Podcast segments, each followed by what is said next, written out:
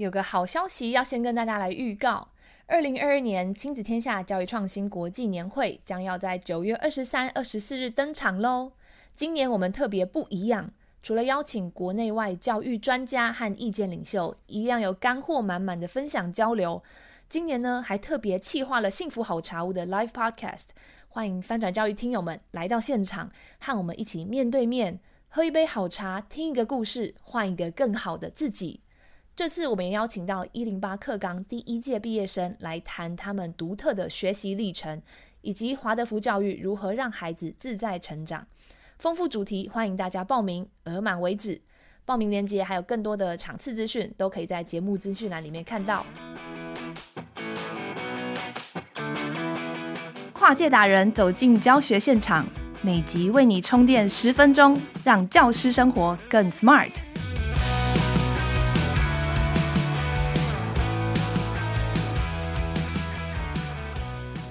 好，欢迎收听翻转教育 Podcast《机智教师日常》。上一个系列老师护嗓修复术已经结束了，那接下来开启的全新系列，从心理学看学习，邀请的助战大来宾是哇塞心理学创办人兼总编辑蔡宇哲博士。他非常擅长用很浅显易懂的语言来解释最新的心理学的研究，也带我们向这些研究取经，能够帮助孩子学得更好。今天的主题要谈到拖延症。老实说，拖延症几乎人人都有。老师你自己可能也是感同身受。那当你在学校里面面对学生的拖延症，交作业、写报告都一拖再拖，那这时候心理学提供了哪些解方呢？就让我们欢迎蔡宇哲博士跟我们分享。Hello，各位听众朋友，大家好，欢迎收听从心理学看学习，我是宇哲。其实很多学生啊，等到他要交作业的时候、交报告的时候，都会习惯一直拖。那老师呢，都要一直提醒，然后一直警告说：“哎，你什么时候要交哦？你再不交就会怎样怎样怎样，会扣分哦。”可是啊，就算你非常凶狠，就算你一再讲，还是会有学生一直拖延。那这种情况到底有没有什么方法可以改善呢？哦，那像我自己的女儿啊，她在写作业、在交报告的时候，她其实也会有这种拖延的现象。所以今天呢，就来跟大家聊一下，为什么人总是喜欢拖延？我为什么会说人呢？因为我自己也会拖延。哦，其实心理学当中有非常多针对拖延的研究。那拖延这个东西呢，其实我们要去想一下，当我们是老师的时候，我们通常会觉得说，学生拖延是因为他不认真，是因为他不乖。哦，可是呢，当我们自己拖延的时候，我们是不是就会生出很多理由来？哦，所以呢，从很多的调查研究发现，其实拖延这个行为，它背后其实有非常多的原因。哦，例如有其中一种，就是他完美主义，他想要把他的准备做得最好，他想要写到最好，他才要交，所以他就一直拖拖拖拖拖。那有一些人呢，可能是真的很忙。哦，所以呢，背后其实有很多个别化的因素存在。那今天呢，要想要来跟大家分享，有一个就是大部分人都有的这个倾向。那我们可以说它是一种过度的乐观。那这个研究呢，它其实找了一群的大学生，那请他们估计要写完期末报告需要多少时间。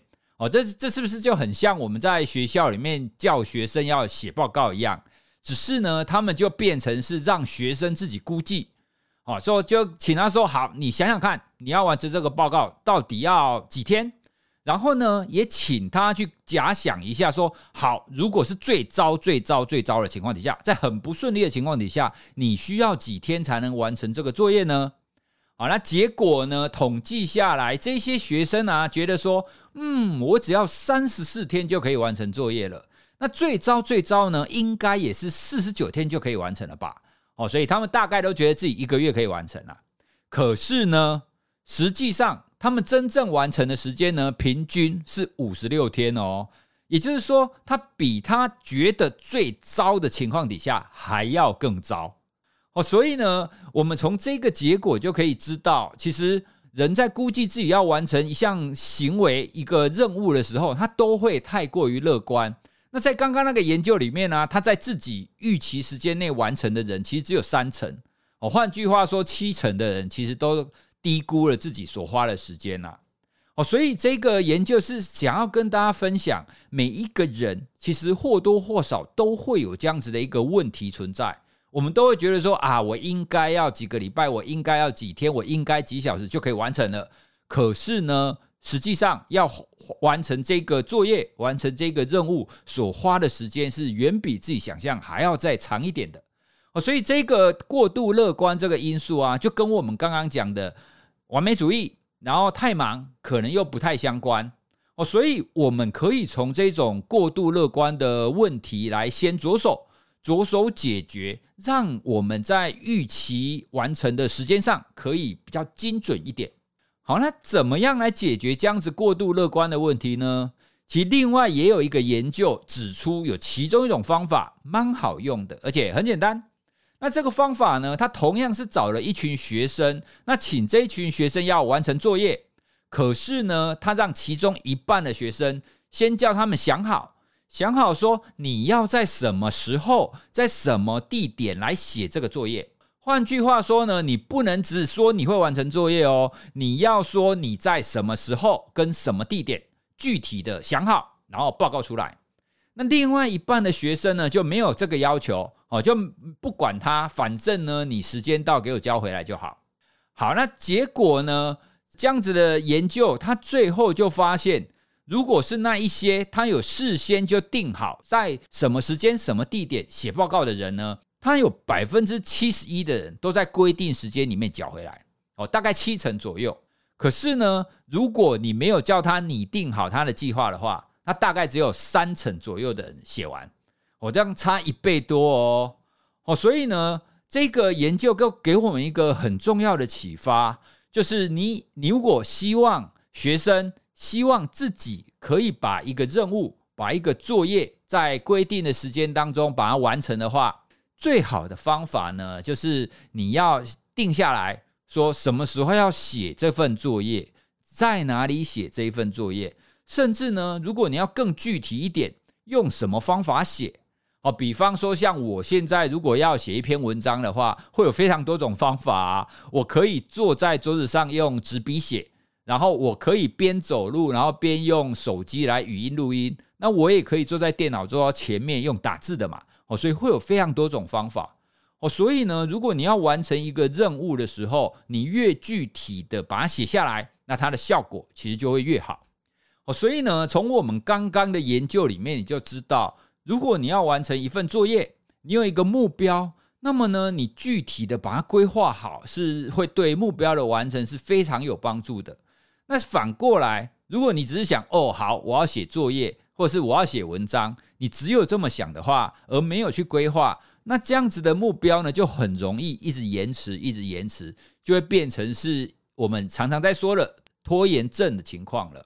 哦，所以呢，我们总结一下，那如果我们希望完成一项作业，哦，希望不要拖延的话，那最好的方式就是你一定要先想好在什么时间、什么地点、哪一天来写。越具体的呢，就会越有助于达成哦。比方说，像我的女儿现在小一，她每天回来的时候，她吃完饭，接下来她就只有两种选择：一种选择呢，就是先洗澡再写作业；第二种选择呢，就是先写作业再洗澡。他不能先看电视 哦，因为他要做的，他回来的时候，他的时间规划在那一段，他就是有一个部分要完成作业。哦，所以呢，当他习惯就是每天在这个时段都要做这件事的时候，那么他在完成作业上，在写功课这件事情上，就会比较自然的在进行中，他也会比较容易完成。好，所以这是第一个，我们要越具体的规划好，那它就越容易完成。诶，可是第二个呢，如果这个作业太艰难，或是这个作业呢是很冗长的，啊，比方说你要写一本书。诶，一本书是八万到十万个字啊，那非常非常多啊。哦，所以呢，如果这个作业是很冗长的话，那么除了我们刚刚讲的要具体的规划好以外，第二个呢，你也需要把目标分成小段，哦，分批然后多次的来进行。哦，比方说你要写一本书，哦，一共有八万字，可是你想说我八万字我要写好久哦，但是呢，你就可以先立下你的目标，说好，我这个礼拜。我就写第一篇，然后第一篇呢就两千字，哦，就把它变成这样子一个小段的目标，好，那这样子持续进行，让慢慢的、慢慢的，你就可以每一次就达成一个里程碑。那这样子逐渐的，你也可以把整个很大的目标来把它完成起来。那最后呢，我还是要跟各位老师、各位家长们提一下，刚刚我们有讲到啊，这种过度乐观的一个天性，是我们每一个人都会有的。哦，所以呢，我们想想我们自己，有的时候我们也是会拖延嘛，对不对？哦，所以我们可以做的就是尽可能的帮助学生、帮助孩子。让他们可以好好的去规划自己完成作业、完成目标的方法。那至于有的时候没有办法完成呢，那你也不要太生气，也不要太难过了。那老师们，如果你面临一班可能有二三十个学生，那如果十来个学生都完成了，只有三四个学生没有完成，那你也不要太生气了哈。那毕竟这是我们人的天性。或许学生也有他自己的苦衷喽，我们有的时候也可以了解一下，他是不是有什么难处会没有办法完成。好，那以上呢就是今天跟大家分享的心理学内容，那希望对大家有帮助喽。有一个好康活动要跟大家分享，从现在开始到九月十七号，我们有一个抽奖活动，只要你到资讯栏里的许愿池留言你对付拖延症的方法。是你要实测过觉得有效的方法哦，请留下这样子的一个方法，你就会有很高的机会可以得到《哇塞心理学》的新书。你需要的是休息，而不是放弃。我们会从留言当中抽出三个来送书哦。记得你在抽奖的同时要填收件地址，我们才能够把书及时的寄给你。欢迎大家跟我们讲你对付拖延症的方法，让我们一起来克服拖延。另外呢，在九月十七号，我们也有一场线上的讲座，要来跟大家聊聊为学习打好基础的四个生活处方签。哪四个呢？分别要有聪明的运动、优质的睡眠、乐观积极以及主动自律。这四项呢，其实都是跟孩子的学习非常有关系的。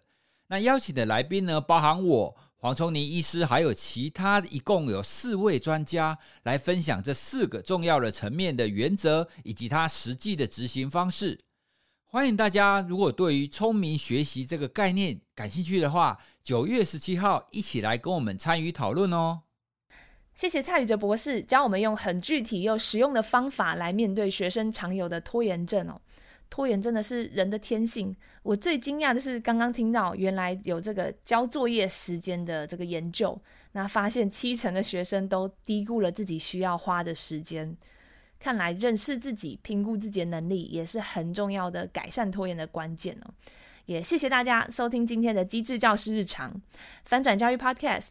班级经营到教学方法，都帮助你全方位增能。如果你喜欢我们的节目，也请在 Apple Podcast 和 Spotify 给我们五星好评。别忘了在许愿池留言你对付拖延症的方法，有机会抽中好书哦。那我们下次见，拜拜。